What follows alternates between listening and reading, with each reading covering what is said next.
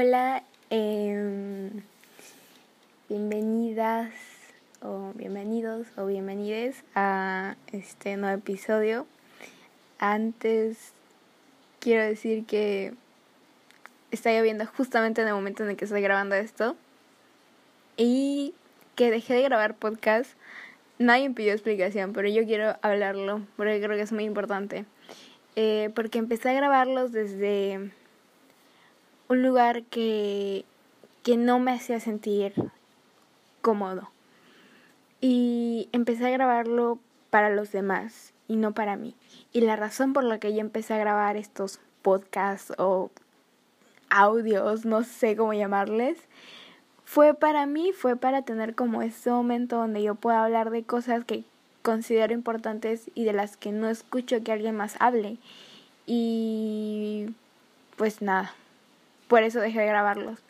Y me costó un montón grabar este podcast, este episodio que, que estoy grabando en este momento, porque es un tema que me ha tocado demasiado y que he visto a gente muy cercana a mí que también le ha tocado demasiado este tema, que es el tema del duelo. Y bueno, yo tenía un montón de cosas que decir y, y todo, pero la verdad es que que ya no me dan ganas. este lo que pasa es que el duelo es diferente para cada persona. Así que lo que diré serán unos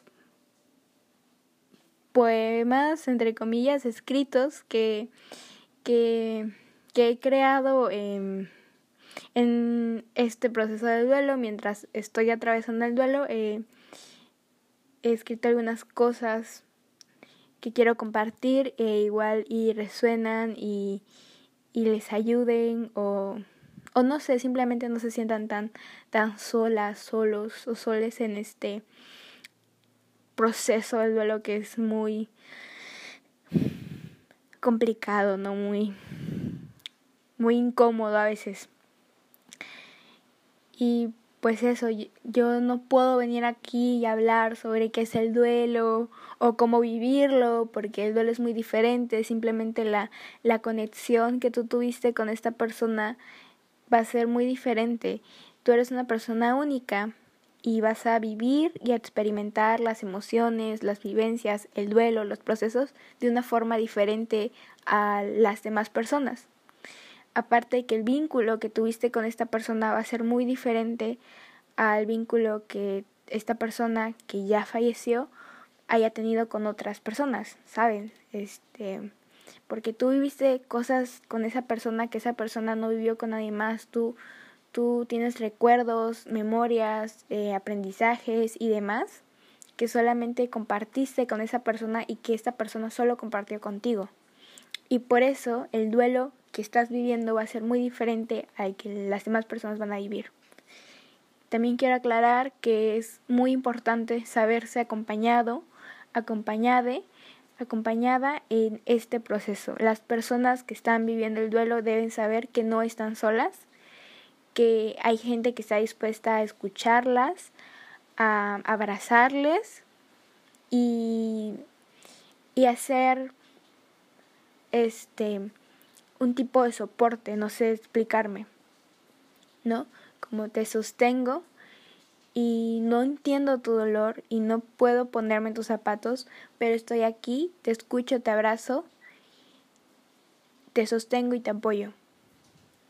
Eso. Eh, ¿Qué otra cosa más quería hablar antes de... Ah, sí. Eh, bueno, es como una mini historia que quiero contar. eh, estaba hablando con alguien que, que pues está atravesando el duelo igual que yo y decía, es que no quiero sentir este vacío que me provoca su ausencia, la ausencia de su cuerpo. No quiero sentirlo. Y tal vez como esta persona, muchas personas más, en el duelo sienten este vacío, ¿no? Y no quieren sentirlo y piensan que deben de llenarlo, que deben de taparlo, que deben de, de ignorarlo y demás. Y no. Este vacío no hay que taparlo ni abrirlo, simplemente hay que aceptarlo. Este vacío es el recordatorio y el lugar al que vamos a regresar siempre que queramos recordar a esta persona, sentir a esta persona. Em, este vacío es el recuerdo de que amamos mucho a alguien y que esta persona nos amó mucho a nosotros. Es el recordatorio de que tuvimos a alguien que nos importó y a la que le importamos, que vimos cosas únicas, eh, aprendimos cosas especiales y demás que nunca volveremos a vivir o a experimentar con otra persona. Y que tuvimos a un maestro o una maestra que se ha ido de este plano, pero que mientras la tuvimos o le tuvimos, eh, fue algo muy bueno, muy enriquecedor, muy mágico.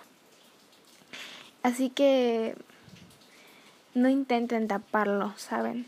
Tampoco intenten ser fuertes en el duelo no lo hagan, simplemente permítanse sentir lo incómodo que es. Em, otro punto más antes de es que debemos de dejar que las personas que están viviendo el duelo crean lo que quieran creer. Hay personas que para hacerse sentir mejor dicen, no, este, esta persona, este ser querido está en el cielo, eh, está con Dios, eh, trascendió o em, ya no está en esta vida, pero en otra vida nos volveremos a encontrar, nuestras almas se volverán a unir, o ese ciclo de la vida, o esta persona se fue a la tierra y ahora es todo y todo es parte de esta persona, o esta persona ahora está en la naturaleza, la puedo sentir, o la puedo sentir en esta canción, o en este libro, o en este animal, o demás cosas. Porque realmente ustedes no saben si es verdad o es mentira, y la mayoría de veces puede que sea verdad. Em, y si esta persona la ayuda y le hace sentirse bien, creer esto, entonces está bien que crea en eso no hay nada de malo.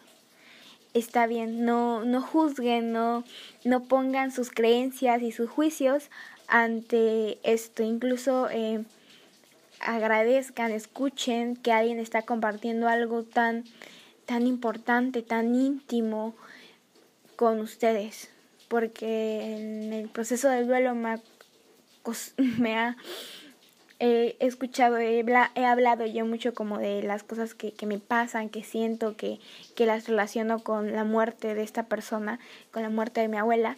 Y he escuchado a muchas personas que me han dicho como, no, es que así no es, así no funciona la vida, así no funciona la muerte. Em, no, eso no es verdad. Y yo sé, y yo siento, y yo intuyo, y yo soy muy firme a lo que digo, a lo que siento, a lo que escucho, a lo que comparto y nadie puede hacerme pensar lo contrario, pero yo sé que hay otras personas que si les dicen esto pueden hacerles sentir mal y pueden hacerles sentir hasta locos. Y, y, eso no está bien. Y es lo menos que merecen las personas que están atravesando el duelo, como sentirse locos, sentirse que hay algo mal en la forma en la que están viviendo el duelo. Y bueno, voy a compartirles una cita sobre la muerte que encontré en un libro que estoy leyendo que se llama De qué se ríe Dios, que es de Chopra, que, que me resultó interesante compartir. Dice, me haces la pregunta equivocada, le dijo. Decir que hay gente que habla con los muertos es asumir el principio de que están muertos. No lo están. La muerte es vida en otra frecuencia. La música no termina solo porque una persona no pueda escucharla. El desconocido se dio cuenta de que Mikey no estaba satisfecho. Todo lo que desee saber se aclarará. Me pareció muy interesante y muy única la forma de ver la muerte, ¿saben? Como vida en otra frecuencia. Y es, ¿por qué no? O sea, realmente no conocemos nada del universo o de la vida o de todo. Entonces, pensar esto, eh, creo que está bien. Yo creo que puede que sí sea así. Y bueno, ahora voy a leer de un libro de mantras que tengo sobre ser fuerte. No se trata de ser fuerte, se trata solo de ser. Muchas veces recibimos mensajes tipo, tienes que ser fuerte, ser fuerte es tu obligación. Qué bonita eres cuando eres fuerte. ¿De verdad hay que ser siempre fuerte? Todos somos fuertes. De hecho, de nosotros nace una energía y una fuerza inmensa cuando la situación lo requiere, tanto que ni nosotros mismos sabemos de dónde viene. Pero no es necesario ser fuerte siempre y ser fuerte en todo, en una idea errónea que nos hace daño. Solo sé tú, vive, siente, cree en ti y en tus recursos para afrontar la vida. Y déjame recordarte algo, también eres bonita cuando no eres fuerte. Creo que es un buen recordatorio para todas las personas que, que atraviesan el duelo o que están atravesando una situación muy complicada en la que se les obliga, o a veces la sociedad como que nos obliga mucho a como ser fuertes siempre, ¿no? Como a, como a no llorar o no llorar en frente de los demás o en público o, o si estamos pasando algo que nos sobrepasa, no decirlo, callarlo, seguir adelante, si te caes, levantarte rápido y hacer como si no hubiera pasado, ser fuerte, aguantar todo, ser guerreros y no hay por qué ser así. No, no le debemos a nadie ser fuerte, no le debemos a nadie no llorar, no le debemos a nadie ser o sentir aquellas cosas que no estamos sintiendo realmente y que no van en concordancia con, con quienes somos en este momento. Y bueno, ya va mi parte favorita. bueno, realmente yo quería compartir lo que he escrito. Mm, y pues, no sé, la verdad lo quería compartir para tenerlo guardado aquí en el podcast. Eh, esto lo escribí antes de que mi abuela dejara este plano, lo escribí unos meses antes. Y y lo escribí en un momento en el que no, no sabía llorar, no sabía si llorar, no sabía si enojarme, no sabía qué sentir y simplemente me acuerdo que agarré mi libreta y mi lápiz y escribí. Entonces, aquí está. Cuando tu cuerpo ya no esté en la mecedora, porque ya estará tres metros bajo tierra. Cuando tu risa ya no suene más y el televisor viejo no vuelva a ser prendido cuando el café en las mañanas no sepa igual y no vuelve a encontrar a alguien que agarre la taza igual que tú. Cuando todos estén llorándole a un cuerpo frío. Cuando ella solo puede escuchar a los panchos sola. Cuando el chancleteo tuyo no vuelva a escuchar. Cuando las plantas se marchiten porque ya no estarás para regarlas.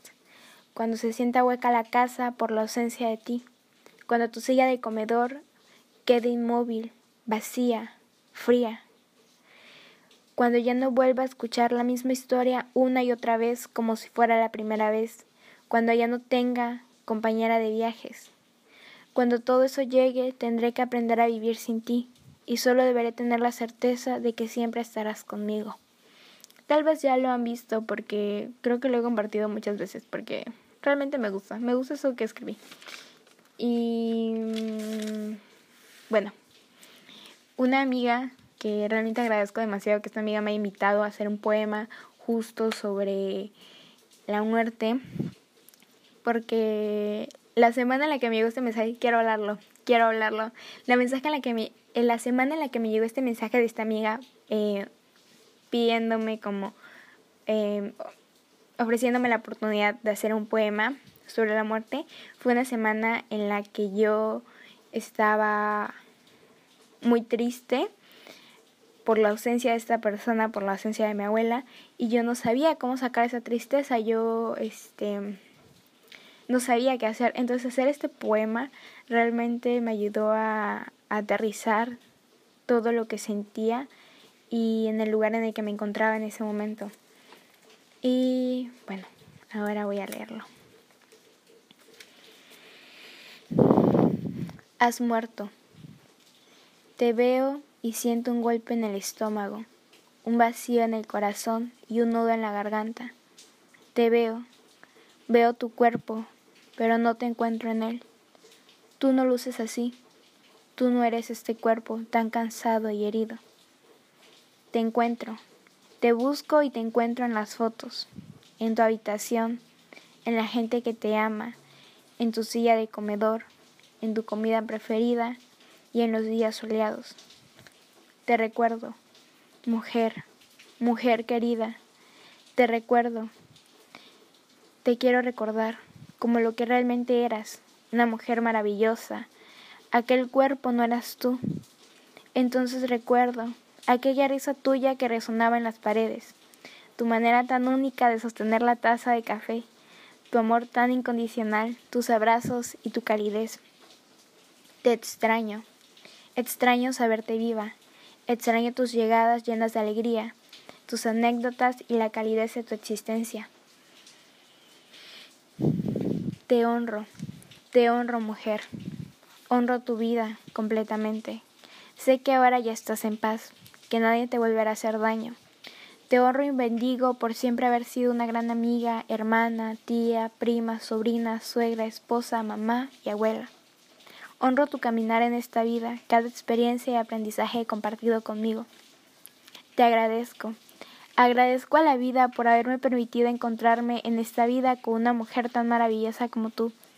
Te agradezco haber existido, agradezco tus abrazos, tus cumplidos, tus sonrisas y esa forma tan única que tenías de alegrarle y animarle el día a cualquiera. Agradezco el amor que me diste, los viajes y tiempos compartidos. Has muerto. Ya no te veo más. Ya no estás aquí. Pero quiero que estés en paz, porque lo mereces. Que tu cuerpo descanse, tu mente se relaje y tu alma se libere. Que el amor incondicional que te tengo te cubra totalmente y te ayude a trascender.